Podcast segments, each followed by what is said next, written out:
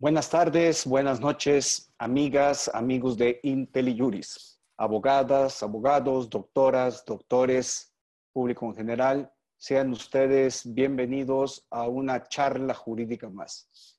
En esta ocasión repetimos el gusto de tener con nosotros a la doctora Mariana Muredu Gilabert, quien es magistrada del Tribunal Federal de Justicia Administrativa, es maestra en temas de derecho sanitario en la especialidad eh, de derecho en la UNAM y tiene un libro fabuloso que ustedes deben de comprar, editado por eh, Tirán Loblanche. Es el expediente clínico, un tema del que justo hablamos eh, hace algunos días.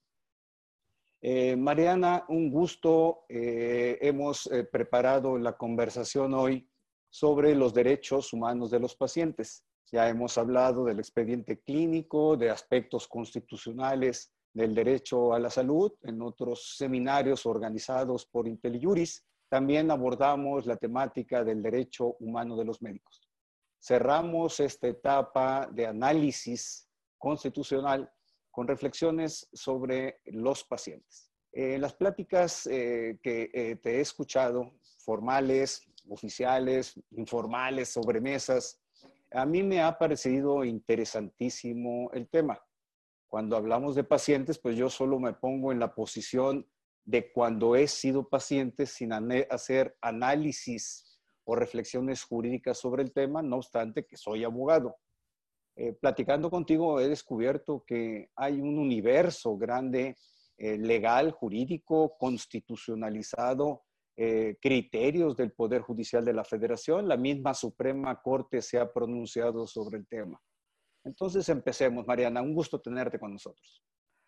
Al contrario, Luis, el gusto es mío. Muchísimas gracias por, la invitación y gracias a todos los que nos acompañan. Muchas gracias por estar aquí.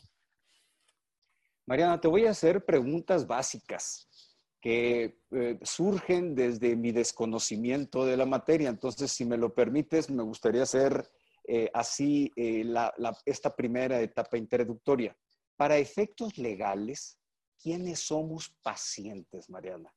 cómo nos debemos conceptuar las personas en, el entorno jurídico, cuando asistimos con un médico o cuando vamos a una institución hospitalaria.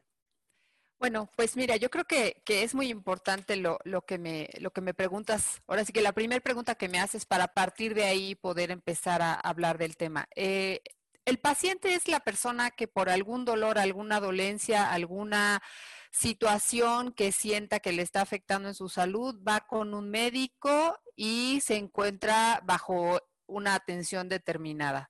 Puede ser un médico, puede ser una institución, una clínica, eh, no tiene que ser específicamente solamente un médico o, o, una institución o un hospital a la fuerza, sino que es, cuando va y solicita una atención médica hacia, ante un prestador del servicio de salud. Ahí estamos hablando ya de un paciente. A mí me gusta decir eventualmente que todos somos pacientes potenciales, si no es que ya lo somos porque eventualmente o tenemos una enfermedad crónica o hemos tenido una enfermedad y ya hemos sido pacientes, o simplemente eh, vamos a chequeos eh, eh cotidianos o, chequeos que necesitamos para, para estar eh, previniendo enfermedades. Entonces, eso ya te hace un paciente. No importa que necesariamente tuvieras que tener una enfermedad. El hecho de ir con un dentista, por ejemplo, para que te revise tu dentadura y que tú estés previniendo una serie de circunstancias, o que te revisen la vista, o que te revisen... Em, cualquier parte de tu cuerpo para efectos de que en este sentido eh, tú estés previniendo una enfermedad, eso ya te da el carácter de paciente. ¿Por qué? Porque tú ya estás entablando una relación con el médico. En ese momento en el que tú llegas con un médico y le dices, oiga doctor, yo quiero revisarme los ojos porque mire, pues por una simplemente una simple cuestión de chequeo, no quiero tener problemas con mi vista, tengo antecedentes familiares por decir algún ejemplo, o simplemente porque estoy consciente de que tenemos que cuidarnos en la salud. En ese momento ya eres un paciente aunque no tengas una enfermedad. Eh, entonces debo entender que hay diferentes tipos de pacientes. Correcto. Eh, mira, hay diferentes tipos de pacientes porque depende de la situación en la que te encuentres el tipo de paciente que vas a hacer. Pues podemos hablar de pacientes graves, de pacientes eh, crónicos, de pacientes oncológicos, dependiendo de la especialidad de la medicina en la que te estés, a la que te estés dirigiendo, oftalmológicos, de pacientes hipertensos, de pacientes diabéticos. Entonces, todos estos pacientes tienen una característica distinta no todos los pacientes somos iguales, por decirlo de alguna manera. Y evidentemente esto genera que la relación que se, que se da, que se entabla con el médico es una relación diferente. Como te decía, puede ser desde un punto de vista de una situación de prevención o, y aquí es un tema bien interesante que vale la pena señalar, los, los, los modelos médicos que se dan en la realidad son distintos. Tenemos modelos médicos terapéuticos, tenemos modelos médicos paliativos, preventivos. Entonces, tenemos muchos modelos médicos que en el momento en que entablas la relación con el paciente, el acto médico va a tener una característica distinta. No es lo mismo un médico que hace un acto terapéutico para darte un tratamiento, para que cures una enfermedad, que un médico que está haciendo un trabajo preventivo para que a ti no te dé una enfermedad. Entonces es muy importante. O una enfermedad terminal. O una enfermedad terminal en la que estás hablando de un tratamiento, de un, de un procedimiento paliativo para llevarte a un buen fin. Entonces, es muy importante. entonces, perdón, entonces en función del tipo de paciente se detonan eh, consecuencias legales o efectos legales de diferente naturaleza, porque la diferenciación del tipo de paciente, por ejemplo, un paciente terminal, el tratamiento paliativo o bien un tratamiento curativo, el consentimiento informado, de todo lo que vamos a hablar posteriormente, ¿no? Pero el tipo de paciente condiciona o determina efectos jurídicos en las relaciones de la persona paciente con el médico y con instituciones hospitalarias. ¿Es, correcta mi apreciación? Es, perfectamente correcta tu apreciación, porque es justamente ahí en donde empiezas a desarrollar el tipo de, de, relación que vas a tener con el médico o con la institución. Entonces, creo que es muy importante porque derivado del tipo de acto médico que se va a realizar, ya seamos, ya digamos que fuera terapéutico, preventivo, paliativo, una vez que eso se define, también el paciente adquiere una serie de características y de derechos y de obligaciones, porque yo siempre hago esta, punto, e, este, esta, señalización. No podemos hablar de los derechos de los pacientes sin hablar de las obligaciones de los pacientes. Los pacientes también tenemos obligaciones. Tenemos obligaciones de adherirnos a los tratamientos, de obedecer lo que los médicos nos dicen. Inclusive sin ser pacientes o siendo un ciudadano común, nosotros tendríamos una obligación de cuidar nuestra salud para prevenir que eventualmente tuviéramos que llegar a un tratamiento, eh, un tratamiento terapéutico. Y obviamente es muchísimo más fácil cuando tú estás cuidándote que cuando ya al final no cuidaste una serie de, problemas que a la postre va a ser muchísimo más, más difícil recuperar y ayudarte a que recuperes la salud.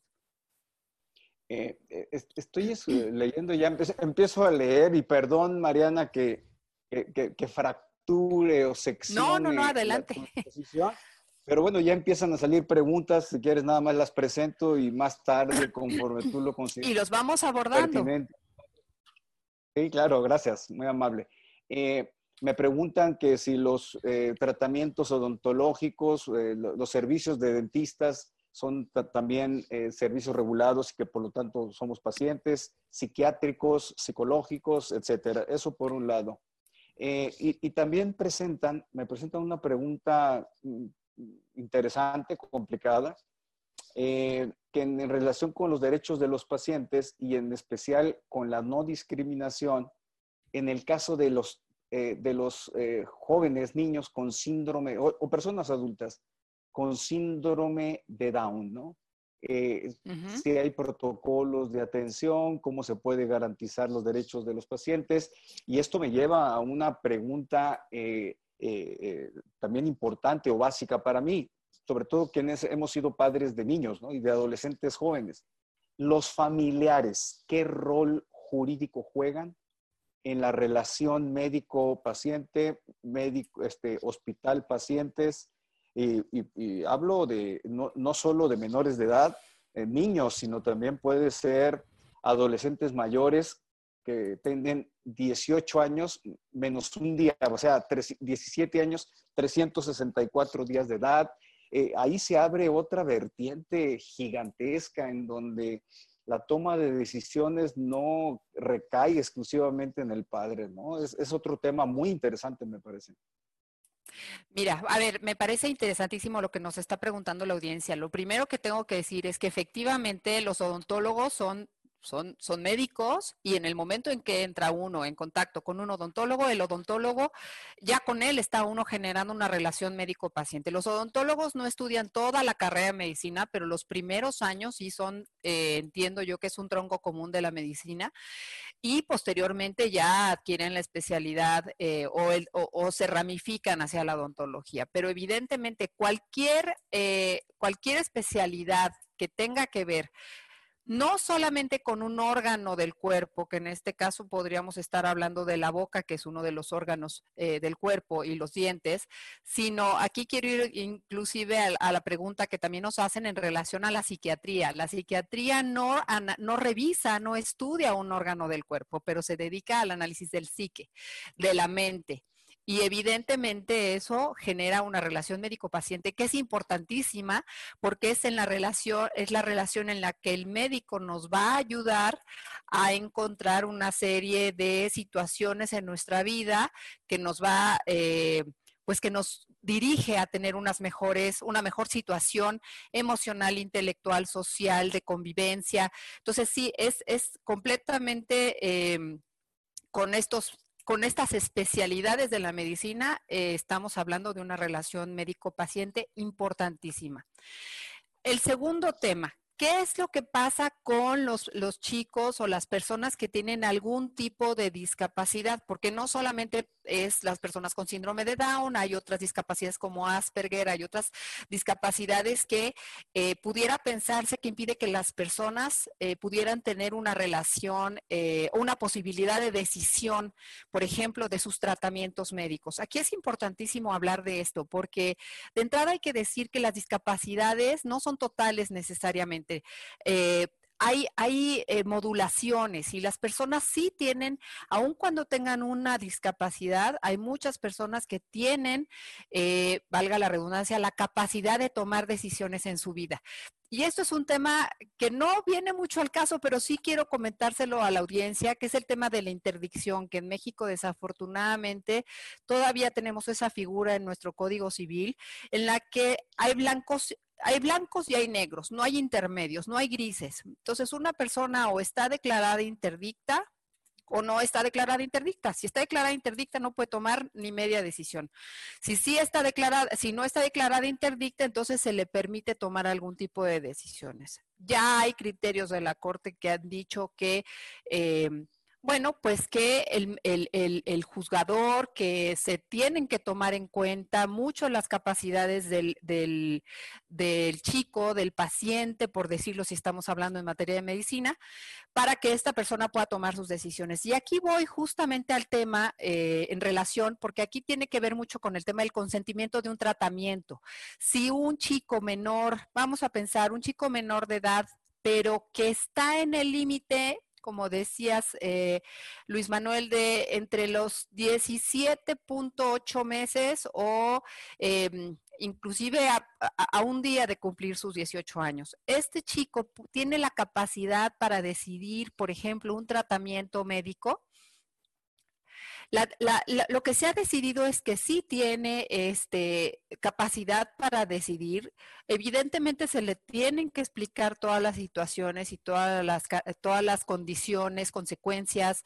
Eh, pros y contras de un tratamiento determinado, pero él sí puede decidir. Inclusive, por ejemplo, en materia de psiquiatría, los chicos o las bueno, cualquier persona que esté en este límite de edad, que por ejemplo vaya con un psiquiatra y él tenga la decisión de que todo lo que esté en su expediente psiquiátrico no lo sepa, no lo sepan sus papás porque les parece que no, pues que no es adecuado, porque piensa que no es eh, eh, pues que no quiere que lo sepa, porque va más allá de su, eh, o sea, porque invadiría su privacidad. Ellos tienen derecho a decir que esa información no se le dé a los, a los padres. Entonces, creo que en ese sentido eh, es muy interesante, además, pensar también que la Suprema Corte ya emitió, hay un protocolo para el respeto de los derechos humanos de las personas con discapacidad, entre las que se consideran algunas de estas cuestiones, como por ejemplo el derecho a la confidencialidad, el derecho a tomar decisiones, el derecho eh, a sí, eh, de alguna manera, ir llevando su vida como ellos consideran que es la mejor forma. Muchas gracias. Eh, hago dos comentarios. Primero, me preguntan temas sobre el expediente clínico.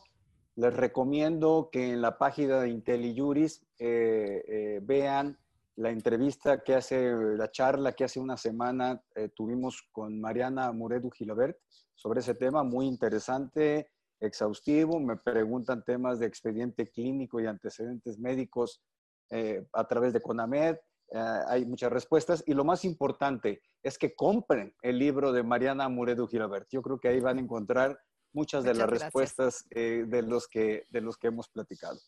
hay también algunas preguntas sobre consentimiento informado, eso iremos más adelante, Mariana.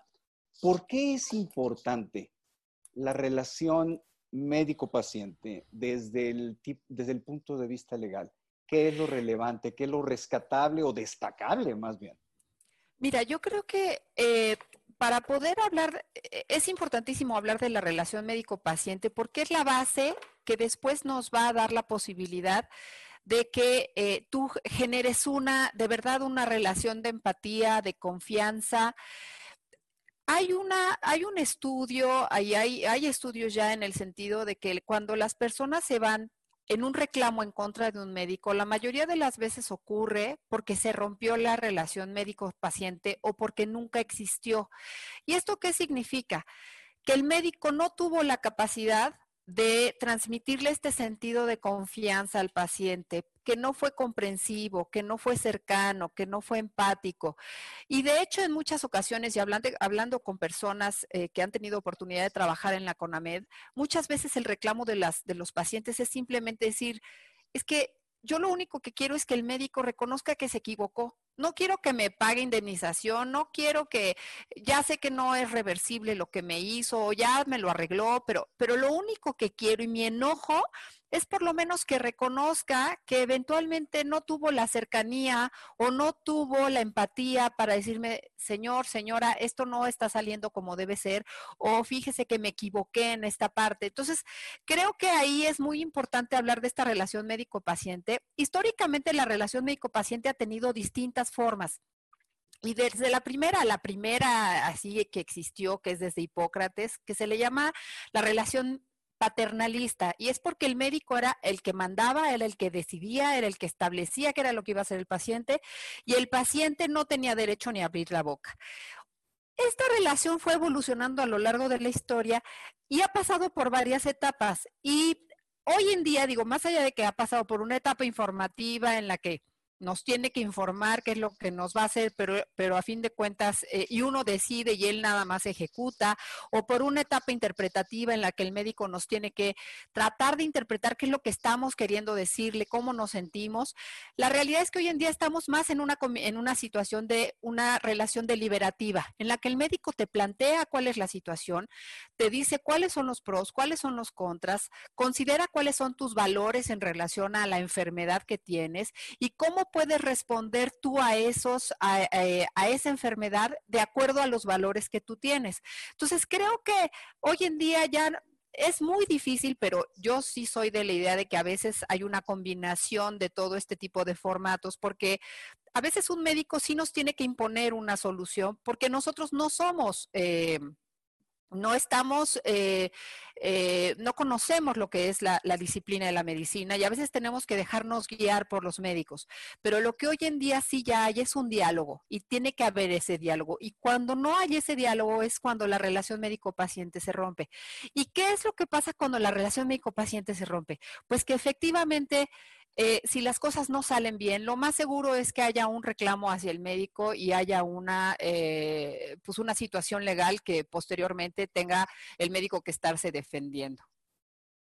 Eh, y en este proceso deliberativo del, que tú mencionas, surgen unos temas que son álgidos, difíciles de atorarle, de decidir eh, pero que incluso la Corte, la Suprema Corte ya se ha pronunciado sobre los mismos. Por ejemplo, en el tema de tratamientos oncológicos, transfusiones, en el tema de las vacunas, sobre todo referidos a, niños, ¿no? a menores de edad. Eh, ¿Cómo está este proceso deliberativo? Porque yo como padre me pongo en un ejemplo por un tema ideológico o por una cuestión religiosa, bien podría oponerme o justificar mi oposición a que mis hijos reciban una transfusión, transfusión sanguínea o que reciban una vacuna, ahora que el movimiento antivacunas ha tomado fuerza en algunos lugares.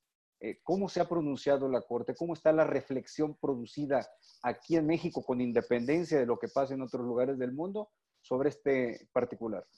Mira, eh, efectivamente este, este, asunto ya llegó a la Corte y esto es una cosa interesante. Eh, hubo un asunto ya en el que efectivamente un menor tenía alguna situación y los padres no querían por y aquí entra el tema de los valores muchas veces son los valores religiosos muchas veces son cuestiones eh, pues pensemos de creencias, de que a lo mejor con unas vacunas se les va a, generar algún efecto adverso o eh, simplemente, eh, como te decía, el hecho de, valores religiosos o morales que ellos consideran que no es pertinente, por ejemplo, el tipo de las transfusiones o algún otro tipo de tratamientos. Aquí hay dos temas interesantes. La Corte ya dijo específicamente que no se puede poner por encima del derecho a la salud del niño y del bienestar del menor eh, los valores de los padres. Sabemos que los padres tienen el derecho de decisión y la tutela y toda esta situación. Sin embargo, hay un valor superior que es la salud del niño y el Estado tiene la obligación, en este caso, de ver por la salud de los pacientes y de, y de las personas, de los habitantes del, país. Y en este caso ha considerado que efectivamente... Eh, en el caso de que se dé una situación así, eh, los médicos tienen que actuar conforme a la lex artis médica ad hoc para restablecer la salud del menor independientemente de los valores de los médicos. Y aquí hay un, quiero, ahora sí que quiero hacerles una, em, pues una recomendación, ahorita que andamos todos encerrados, todavía tenemos tiempo para, para leer alguna, alguna cosa interesante. Hay un libro que se llama La ley del menor, de un autor que se llama Ian McEwan que justamente trata el caso de un chico que sus padres, bueno, él y sus padres eh, son eh, eh, testigos de Jehová, y el chico tiene un tema de leucemia y tiene que haber un tema de transfusión y algunas, algunas situaciones aquí. Y él está en la edad de 17, que es lo que les decía hace rato, estas edades limítrofes, de 17 años, punto 8 o, una, o punto 6, pero claro, es un chico con capacidad para decidir situaciones como esta. Entonces, es todo el proceso que lleva a cabo la juez, en este caso es una juez, que es la que tiene que tomar la decisión. Y me parece muy interesante, sería interesante a los que les interese. De hecho, hay una película, ya salió una película, pero creo que el libro es, muy bueno. Em, porque justamente plantea esta situación, la situación de qué hace un juzgador ante los valores de la familia, la situación de salud del menor y evidentemente todo el ordenamiento jurídico eh, que te obliga, que obliga al Estado a, tratar de restablecer la salud del paciente o de la persona eh, sobre todos los valores. ¿no? Entonces, es una ponderación de valores ahí muy interesante que si bien les digo, ya en la Suprema Corte se resolvieron asuntos en este tema, sí hay también literatura que hace reflexionar sobre el tema.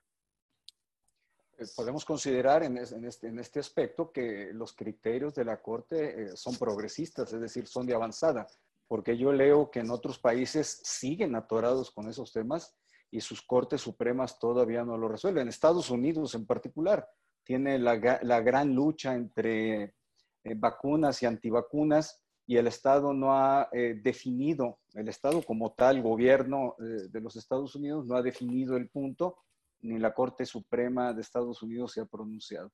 Mariana, hay muchas preguntas. pero vamos avanzando un poquito porque no vamos a llegar a temas que son igual de relevantes, más específicos. Hemos hablado de CONAMED. ¿Qué es la CONAMED? Eh, ¿Qué funciones tiene? Así a grosso modo. Y yo cuando he ido a los hospitales veo que hay un decálogo eh, de los pacientes, de derechos de los pacientes. ¿Ese decálogo eh, es de CONAMED o es de los hospitales? ¿Cómo, está ese régimen? ¿Es exhaustivo eh, ese, decálogo? ¿Le falta? No sé. háblanos sobre el tema, por favor. Yo creo que es súper interesante lo, lo, que me dices. La CONAMED es un órgano arbitral que a lo que se dedica justamente es a resolver, pero y a emitir laudos justamente en materia de conflictos que hay entre los pacientes y los, y los que pudiera haber entre pacientes y médicos. El tema y trata básica, muchas veces lo que trata primero es de un proceso conciliatorio para que el médico y el paciente se pongan de acuerdo y si no, después emiten un laudo eh, eh, definiendo cualquier, eh, hacia un lado o hacia el otro. El problema con la, con la resolución, más bien con los laudos de la CONAMED, es que no tienen en realidad una, una fuerza obligatoria. Son, eh, son, son, una especie de recomendaciones, son una especie de, a ver, pues eh, un tercero eh, que quiere que las, las otras dos partes se arreglen, se acomoden. Y bueno, pero hace una labor muy importante. Lo que a mí me gustaría y quisiera que se le diera muchísima más fuerza porque realmente podría eh, tener una injerencia mucho más eh, importante en el desempeño tanto de los, de los médicos como de la prestación del servicio de salud. Pero más allá de eso, efectivamente la CONAMED, mira, derivado de que eh, evidentemente en el Pacto Internacional de Derechos Económicos, Sociales y Culturales, se prevé que toda persona tiene derecho al disfrute del más alto nivel posible de salud física y mental. México tiene que adoptar una serie de medidas precisamente para poder garantizar a las personas, a todas las personas, el derecho a la salud. ¿Bajo qué condiciones? Pues de disponibilidad, accesibilidad, aceptabilidad y calidad. Entonces, la CONAMED de alguna manera es como la primera instancia que revisa que se estén dando estas condiciones. Pero te digo, sin una situación de obligatoriedad, sino simplemente como un eh, tercero, una, un, tercero de buena fe que está tratando de resolver los conflictos entre los médicos y los pacientes. Entonces, desafortunadamente en ese sentido le falta fuerza. ¿Qué es lo que ocurre cuando se emite una resolución de CONAMED? Y no está de acuerdo el paciente o el médico, lo que hace es que se va en un amparo indirecto y ya en el amparo indirecto, pues entonces se revisan una serie de cosas y entonces ya cuando judicializas la resolución de CONAMED es cuando empiezas a tener una serie de obligatoriedad, ya eso, eso este, es, procedimiento de amparo, no, no es el tema de, la charla, pero vale la pena decirlo. Pero bueno, derivado de que existe esta obligación del Estado, evidentemente, de, de garantizar el derecho a la salud y de garantizar estos requisitos de aceptabilidad, accesibilidad y calidad, Em, la CONAMED emite un decálogo de derechos eh, de los pacientes que inclusive también está basado en un decálogo que emite la, em, hay una declaración de Lisboa de la Asociación Médica Mundial que más o menos coinciden todas y, y que son 10 puntos que son los que todos vemos justamente cuando vamos a un hospital o cuando vamos a un, eh, cuando vamos a un consultorio y que se reducen, digamos que son como el extracto de, de muchas cosas que vamos a encontrar en la ley, pero pero ni de, ni, ahora sí que ni, ni de cerca son la totalidad de los derechos de los pacientes. Simplemente son como, digamos, como sustratos, que son importantísimos. Pero si nosotros nos vamos a la Ley General de Salud, a la Ley Federal de Protección de Datos Personales, a la Ley de Transparencia y a muchísimas, eh, muchos otros tipos de normas, vamos a encontrar que hay muchísimos más derechos de los pacientes. Pero, por ejemplo, y creo que vale la pena decir que, por ejemplo, en la, en la, en la Carta de Derechos eh, de los Pacientes que establece la ley, eh, eh, la CONAMED, por ejemplo, tenemos el primero es recibir una atención médica adecuada. Bueno, nosotros no vamos a encontrar eh, a lo mejor específicamente un artículo en la Ley General de Salud que diga recibir una, recibir, pero sí, de hecho en la Ley General de Salud en los primeros artículos dice que los pacientes tienen derecho a una atención médica adecuada y que se le presten todos los servicios y tienen derecho a instalaciones adecuadas y a que los médicos tienen la obligación de prestar, eh, de atenderlos con todos sus conocimientos y con todas las técnicas de la Lexartis. Luego también la el, propio, el trato digno, eso es un derecho también, pero eso eh, son como, son como sustratos de lo que es toda la Ley General de Salud. En la Ley General de Salud, por ejemplo, tenemos muy claramente establecidos eh, por ejemplo, los derechos de las personas con algún tipo de enfermedad mental o psicosocial o de comportamiento eh, o, algún problema de comportamiento. Y entonces nos dice específicamente la Ley General de Salud que tienen eh, derecho a la mejor atención, atención disponible en materia de salud mental. Entonces ya empieza a decirnos otra vez lo que nos dice la CONAMED pero ya nos los está aterrizando sobre los pacientes específicos sobre salud mental.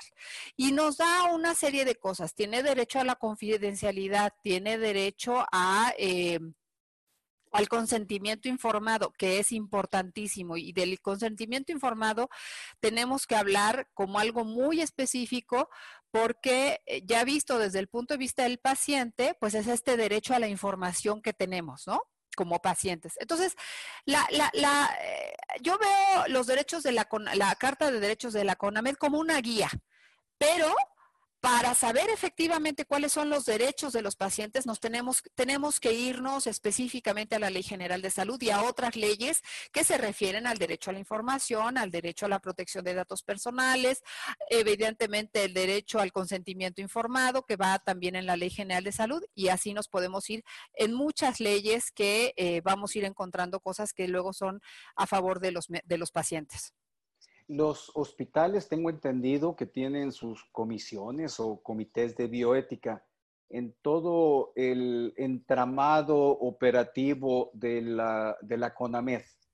¿Es Comisión Nacional de Arbitraje Médico? ¿Es el, ah, correcto, sí. El, acrónimo es ese. Así eh, es.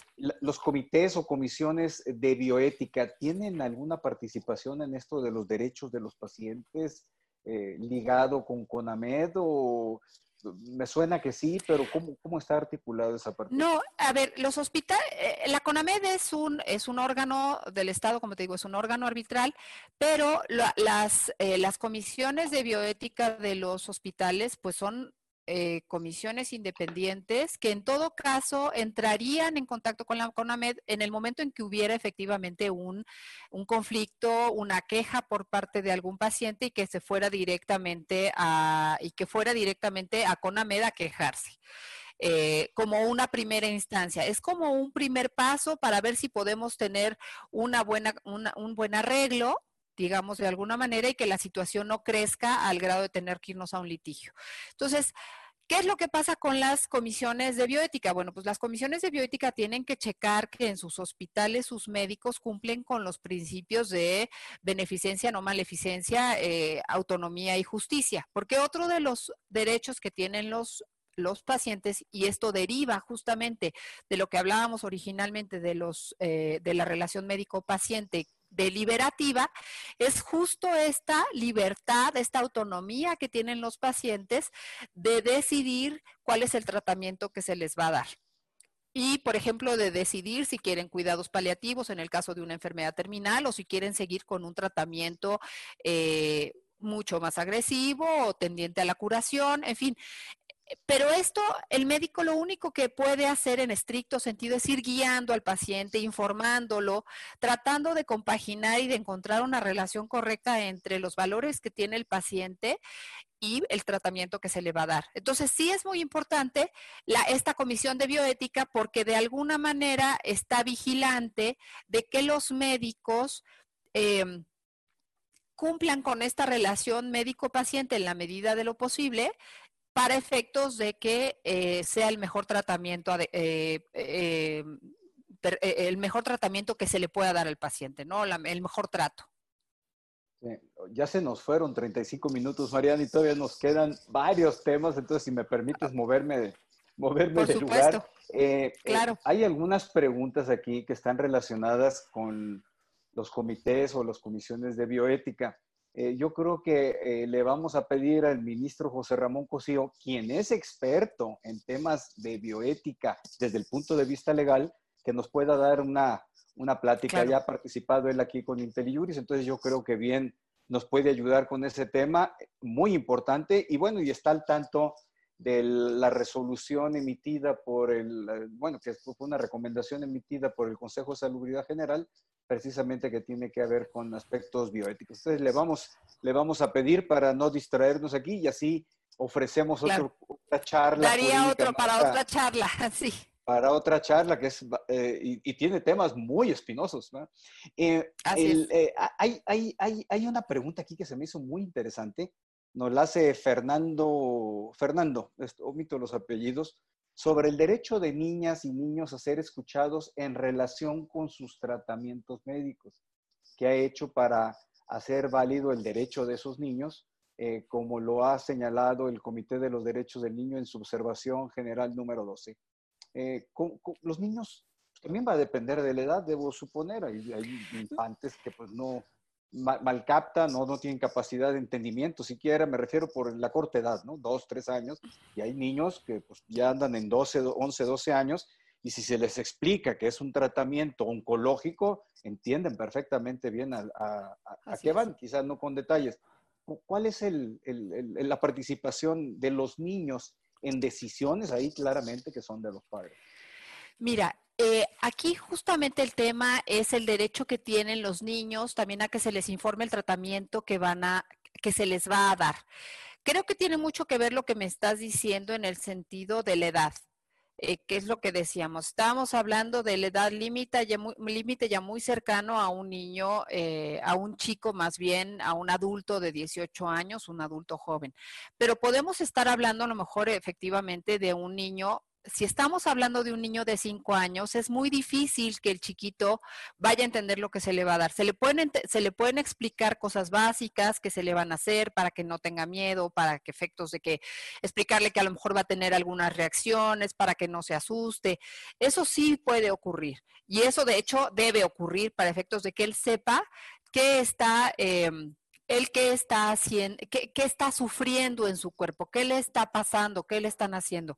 Sin embargo, definitivamente la decisión en ese sentido siempre queda eh, por parte de los padres y en el caso efectivamente, como hablábamos del asunto de la corte, eh, en el sentido de que si es un tema eh, de valores o de que a lo mejor el chiquillo pues no está eh, o chiquilla no está entendiendo eh, el, problema, pero hay que hacer una serie de procedimientos para salvarle la vida, pues bueno, se le trata de explicar como su derecho a la información y para efectos de que participe en todo lo que le está pasando en su cuerpo, pero definitivamente la decisión la tienen entre los médicos y, el, y los padres. nos están pidiendo la decisión de la Corte. Yo les ofrezco a quienes se inscribieron en el curso que les vamos a mandar las decisiones correspondientes de la Suprema Corte y algunas de tribunales, de otros tribunales federales de inferior grado para que tengan eh, la información completa quienes los están escuchando. Hacen otra pregunta de un caso eh, clínico que se presentó en Morelos, que no le quisieron entregar el expediente clínico. Hago referencia a la charla de de la semana pasada, que está en la plataforma de IntelliJuris y en YouTube. Y también no se olviden de comprar el libro de la doctora Mariana Muredu Filabert, que precisamente se llama Expediente Clínico. Es, tu tesis doctoral y lo pueden encontrar en la editorial Tirant Loblanche, eh, una, editorial que, que, no tiene mucho tiempo eh, operando aquí en México, pero que tiene una gran fuerza y se está colocando eh, los, los temas.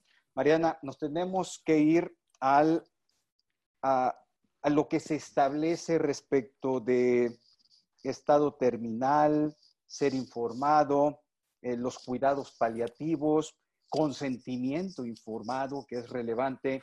¿Cómo podemos englobar todo esto? Estado terminal. Pues hay enfermedades que definitivamente, e incluso en COVID-19, se les los pacientes deciden no ser intubados, por lo que escucho de mi hija Andrea, quien tú conoces, que está en urgencias en un hospital COVID, el Instituto Nacional de Ciencias Médicas y Nutrición en la Ciudad de México. Entonces escucho que pacientes deciden no someterse a los tratamientos, prefieren ir a casa, eh, pero el consentimiento informado y tratamientos paliativos aquí entra con fuerza eh, a la discusión y tiene un sustento legal. Esto no es una mera práctica médica, sino también tiene sus implicaciones jurídicas, ¿no? Así es. Mira, yo creo que aquí se, eh, hay varios derechos que están, eh, por decirlo de alguna forma, imbricados y que tenemos eh, evidentemente que tocarlos. Es este derecho a ser informado por parte de los pacientes, de decirles, están en tal situación, están en tal condición, que ustedes tienen que, se les va a hacer determinado tratamiento o se les va a dar determinada medicina o lo que sigue después ya de esto que se le ha hecho, pues ya no es otra cosa más que cuidados palativos para hacerlo llegar, para que usted pueda llegar a un eh, a un final más tranquilo, en paz eh, y sin dolor. Entonces, aquí es muy interesante, de hecho, la propia Ley General de Salud establece que los derechos específicos de las personas que están en estado terminal, o sea, sí hay un eh, artículo específico en relación a estas personas y es justamente este derecho que tienen, evidentemente, a ser informados, a no tomar el tratamiento, eh, porque además hay un derecho a los pacientes, por ejemplo, a que no haya tratamiento, eh, a que no haya obstinación eh, terapéutica. Y esto es que ellos puedan decidir hasta dónde quieren ya un tratamiento terapéutico, hasta dónde quieren recibir, pensemos en una quimioterapia, una situación así, que, les, que, les, eh, que los desmejora mucho en general, o en simplemente decir, saben que yo ya nada más quiero que me den cuidados paliativos. Y en este sentido también hay un tema muy interesante porque los médicos sí tienen eh, la posibilidad, por ejemplo, de darles eh, medicamentos para aliviarles el dolor y les tienen que informar que inclusive esos medicamentos pueden acortar el lapso de vida de la persona.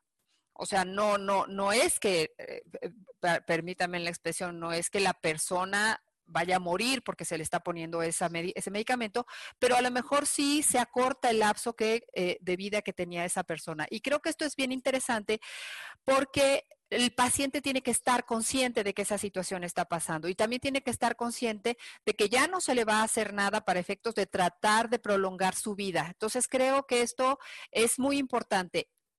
Aquí justamente lo que tenemos es este derecho de información que tienen los pacientes y el derecho de decisión autónomamente qué es lo que quieren hacer con ellos. Y por, eh, por eso es que es este consentimiento informado tan importante. Ahora, ¿qué pasa si la persona, y esto es también importantísimo, si la persona cae en un eh, estado de inconsciencia? ¿Quién decide si a la persona se le siguen dando los tratamientos terapéuticos o si se le dan tratamientos paliativos. Esto pudo haberse platicado previamente con, la, con el paciente, pero a lo mejor no. Y entonces aquí sí queda la responsabilidad también en parte de los familiares. Y estamos hablando desde el esposo, el esposo, esposa, hijos, eh, concubina, la pareja, en fin.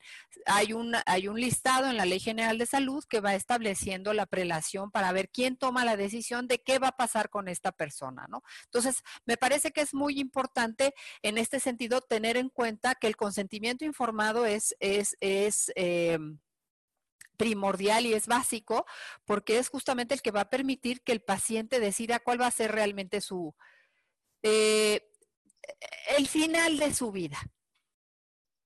Eh, eh, pero también depende del tipo de tratamiento que estemos hablando. Puede ser un, y el momento. Digo, yo puedo ir con el médico porque tengo un dolor en el hombro y me dan, el, me dan la información con, con respecto al hombro, pero resulta ser que ya, ya estando en el hospital me empieza dolor del corazón y luego empiezo con problemas eh, cerebrovasculares. Entonces, ya ahí el tema del consentimiento informado es de grupo de médicos, no es de un solo médico, eh, debo suponerlo. Aquí es, aquí es, esto es importantísimo. Eh, el consentimiento informado tiene que ser de cada uno de los eh, especialistas que tienen contacto con el paciente. Pensemos en una persona como, como bien dices, Luis Manuel, que llega simplemente por un dolor en el brazo, este, y y vamos a pensar que simplemente es un dolor del brazo, pero te dicen que te tienen que hacer una cirugía porque lo tienes zafado, porque tienen que hacer algún procedimiento que te ayude.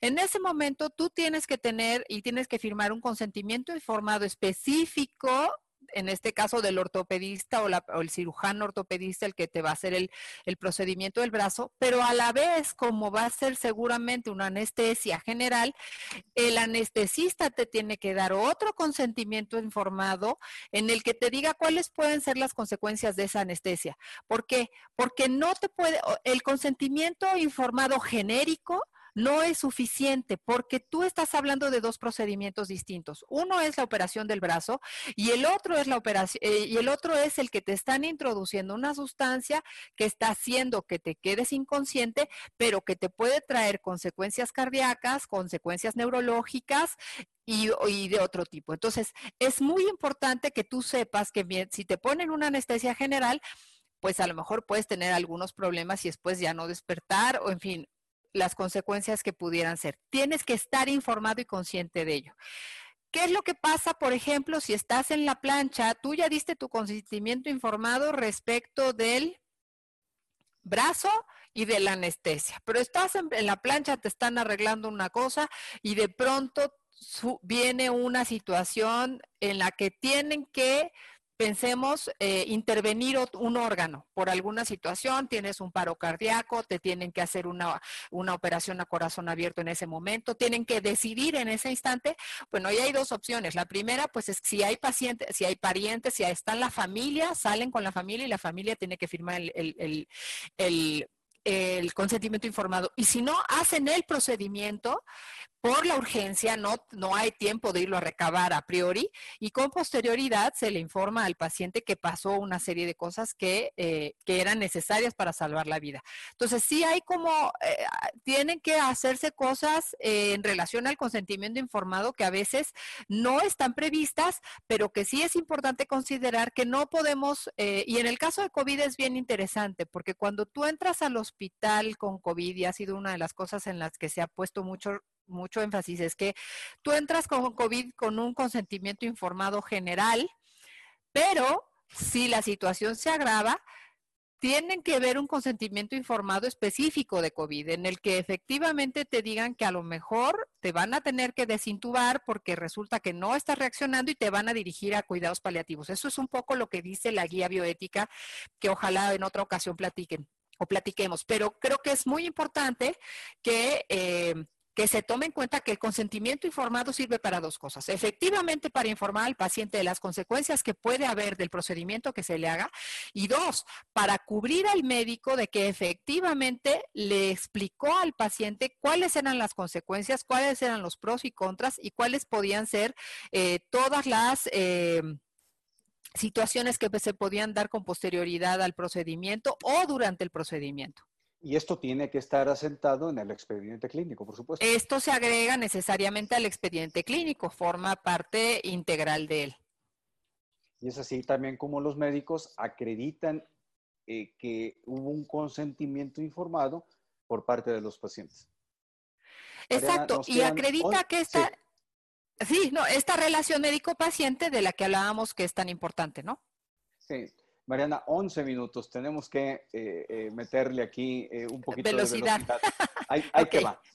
La, voluntad anticipada también tiene un rol importante en los derechos de los pacientes, porque yo, por ejemplo, tengo otorgada mi voluntad anticipada ante notario, cumpliendo los requisitos, inscrito en el registro respectivo. Eh, pero aquí tiene mucha trascendencia en cuanto a derechos de los pacientes, consentimiento informado, donación de órganos, etcétera. Es mucho más amplio que, que decir, bueno, nada más denme este tratamiento, ¿no? Así es, eh, justamente la, las, eh, la voluntad anticipada, a través de la voluntad anticipada, tú puedes decidir, por ejemplo, si quieres donar órganos, si quieres donar tejidos, bueno, no solo órganos, eh, inclusive tu cuerpo para efectos de investigación o para efectos de eh, eh, cuestiones académicas. Entonces, tú a través de este, de este consentimiento o de esta, de esta manifestación anticipada de qué es lo que quieres que pase contigo en el momento en que ya no puedas tomar la decisión, pues creo que es muy importante porque nos anticipamos a que después eh, los familiares se queden con un determinado problema. Pero además es una cosa bien interesante. Eh, si tú diste estas eh, voluntades anticipadas respecto, por ejemplo, de donaciones de órganos y ya quedaste inconsciente, tus, tus familiares no lo pueden revocar. Esto es bien importante porque sí es el respeto a la voluntad de, en este caso, la persona que hubiera fallecido. Entonces, creo que es muy interesante eh, eh, eh, en este sentido, inclusive, pues las voluntades anticipadas en relación a que si quieres que te cremen, te inhumen, cómo es que quieres que sea esa, esa parte de tu vida es importantísima, porque además hay, hay que pensar una cosa, el, el cadáver si estamos hablando de una persona que fue paciente pero que desafortunadamente fallece, el cadáver no es propiedad de nadie. El cadáver de una persona no es de sus hijos, no es de su esposo, el cadáver es, es un cadáver, es un cuerpo que no tiene dueño. ¿Qué es lo que ocurre? Más allá de que hay disposiciones específicas en un reglamento específico que se refiere claramente a la disposición de los cuerpos y de los tejidos y de todo esto, Sí hay una disposición, eh, obviamente un estándar que dice, bueno, una persona que fallece se tiene que enterrar, o, enterrar o cremar a las 48 horas y tal, pero tú pudiste haber hecho disposiciones anticipadas o voluntades anticipadas y decir, bueno, pues yo quiero que me hagan esto, yo quiero que me hagan esto, y con base en eso se tiene que respetar tu voluntad. Y eso es el derecho del paciente a decidir cómo quiere terminar su vida. Y cuando ya es un cuerpo, cuando ya es una persona fallecida, ya no es un paciente, pero lo fue. Y como paciente decidió todo cómo iba a ser su final, por decirlo de esta forma, ¿no? yo cuando otorgué el consentimiento, perdón, la voluntad anticipada ante el notario, pues sí hubo un proceso de enseñanza, una pedagogía importante del notario, para explicarme no tanto lo que estaba plasmado, en, está plasmado en mi voluntad anticipada, sino también que platique amplia y profusamente con la persona a la que designé, que es mucho más joven que yo, y que además eh, los demás familiares sepan cuáles son mis decisiones y cuál es mi voluntad anticipada porque la ejecución de la voluntad es la que tiene fuerza legal. Sin embargo, eso no priva de, la problemática en torno a las decisiones familiares en torno a un paciente. Hay un comentario aquí que, dice, eh, un tema sumamente difícil, se refiere a consentimiento, eh, eh, consentimiento informado, voluntad anticipada, todo lo que hemos estado platicando. Eh, un tema sumamente difícil, actual, pero espinoso. Y es que entiendo el comentario porque por ahí aparece otra pregunta en donde hay situaciones límite, en donde el manejo objetivo, claro, cierto, lineal, no existe. Lo comentabas tú ahorita, eh, se presenta una situación en quirófano, hay que tomar una decisión in situ e ipso facto. No, no, hay margen para ir a consultar a la familia, recabar consentimiento, pero todo eso genera una problemática, una casuística difícil de atender eh, en, el, eh, en, el, hospital, en el quirófano, de resolverlo. Eh, no, pues déjenme ir a tomar el consentimiento y es, es, impráctico y va contra la salud y la vida. Y, y, te voy a decir una cosa, yo creo que aquí lo que salva esa brecha y esa situación de urgencia es la información y la empatía para con los familiares del paciente que está en esta situación de gravedad, porque si llega un médico, pensemos que ya se le hizo el procedimiento y que todo afortunadamente hubiera salido bien, o que salió mal. Pueden ser cualquiera de las dos. Si el médico o el equipo de médicos se acerca a la familia, explica las cosas con empatía, con cercanía, con eh, eh, generándole confianza y tranquilidad a la familia y con paz, yo creo que ahí eh, la situación es, es, es, justamente la importancia de la relación médico-paciente. No puedes llegar a decirle, fíjese que a su hijo le tuvimos que quitar un riñón, oiga, Pérez, si entró por una, sí, pero resulta que empezó a faltar una cosa, ya falló la otra y entonces tuvieron, a ver, no, Pérez, aquí esto, esto no puede ser así. Este, tiene que haber información hacia los familiares y lo hay porque además pueden estar el quirófano trabajando y pueden salir otra parte de los médicos a informar a los familiares, decirles, miren, está pasando esta situación, está ocurriendo esta otra, tenemos estas complicaciones y entonces se sigue continuando con esta relación médico-paciente que permite que a la postre la familia que está afuera entienda las condiciones extraordinarias que se dieron en la, en la situación y que, bueno, pues que se tuvieron que solventar de una o de otra forma, ¿no? Sí, es, eh, hay una problemática especial eh, en torno a todo esto, sin lugar a dudas, y se va construyendo. Eh, lo que pasa es que los abogados vamos siempre a la saga de las situaciones que se van presentando. Por eso cuando nos preguntan sobre casos concretos de COVID, no tenemos una respuesta inmediata plenamente satisfactoria porque estamos ante una situación impensada. Y los abogados en la formación que tenemos, bueno, aplicamos principios generales que están previstos en la ley, la Ley General de Salud, hay normas oficiales mexicanas que regulan, entiendo, todos estos temas, pero que no contemplan situaciones, primero, inesperadas, eh, un COVID-19, pero tampoco nos dan las respuestas las leyes a todas las situaciones, con hospitales desbordados en algunas situaciones, sin tratamientos médicos que curen.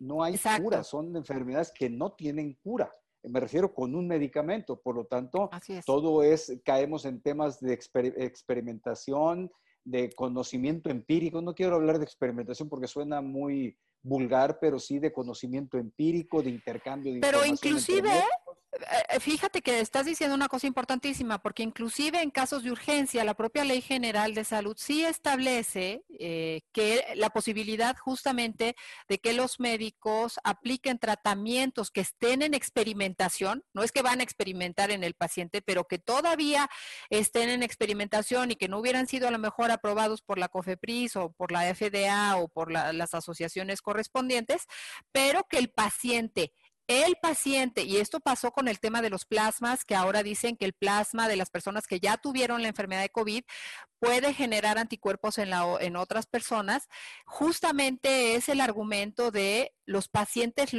lo piden, o sea, ellos quieren voluntariamente, lo manifiestan, se les informa y en ese momento eh, se está pudiendo ya, entiendo ya que en algunos hospitales sí se está utilizando el plasma de personas que ya se recuperaron de COVID justamente para tratar de ver si estas personas mejoran con, con el plasma de la sangre de las personas que ya se recuperaron.